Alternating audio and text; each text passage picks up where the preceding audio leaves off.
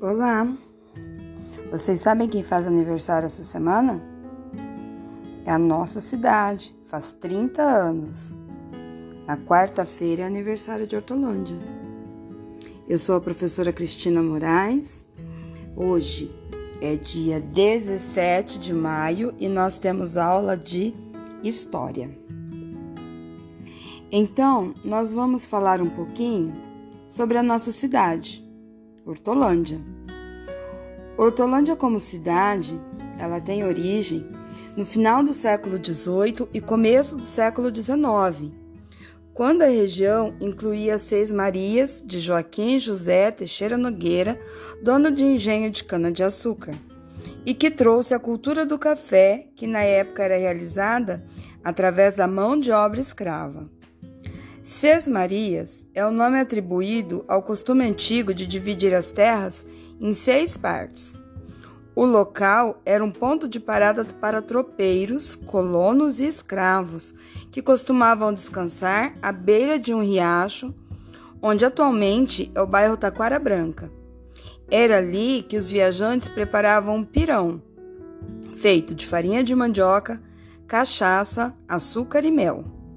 O jacuba, que acabou batizando o vilarejo.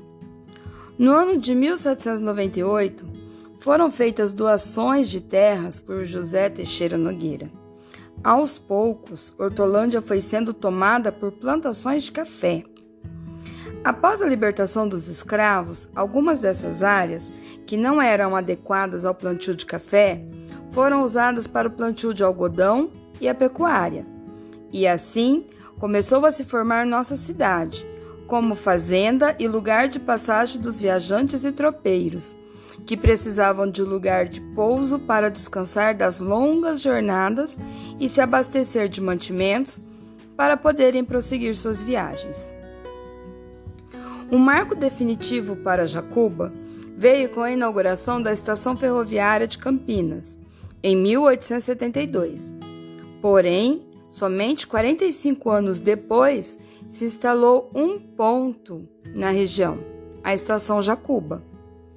O Parque Hortolândia, em 1947, foi o primeiro loteamento de Hortolândia, empreendimento de João Hortolã. Foi ele também o proprietário da Cerâmica Sumaré, a primeira fábrica instalada em Jacuba. Outro empreendimento importante para a consolidação urbana da região foi o Colégio Adventista. Até esse período, o vilarejo integrava a área do distrito de Sumaré, que pertencia a Campinas. Em 1953, por uma lei estadual, Sumaré recebeu o status de município.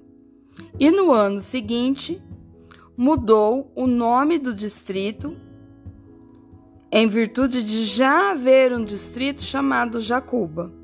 Então, o projeto de lei do deputado Leôncio Ferraz Júnior batizou a antiga Jacuba como Hortolândia, em homenagem a João Hortolã.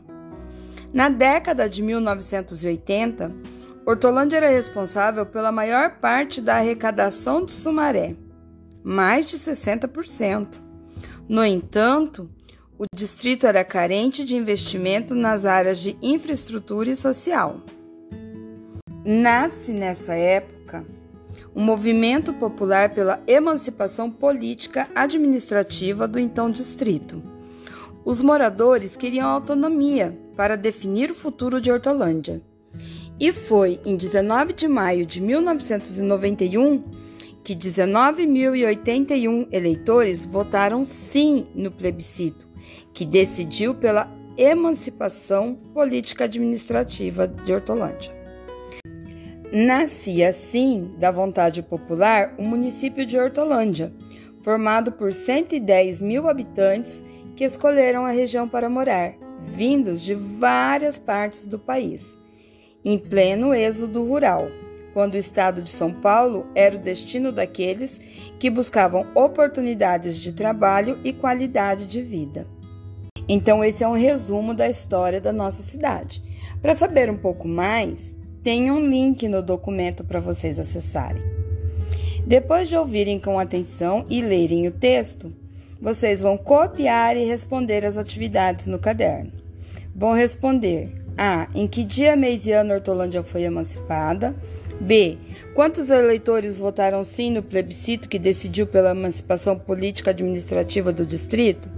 C. O que são Sesmarias? D. No local era, onde era o ponto de parada para tropeiros, colonos e escravos, atualmente é que bairro da cidade? E. Os viajantes preparavam um pirão feito de farinha de mandioca, cachaça, açúcar e mel.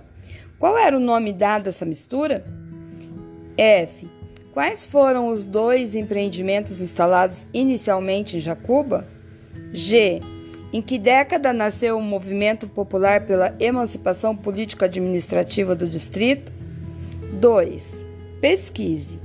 Qual foi o primeiro prefeito que governou Hortolândia? 3. Faça um desenho em homenagem à nossa cidade. Seja criativo. Se desejar, grave um vídeo e compartilhe com os, os amigos e a professora. Será bem legal.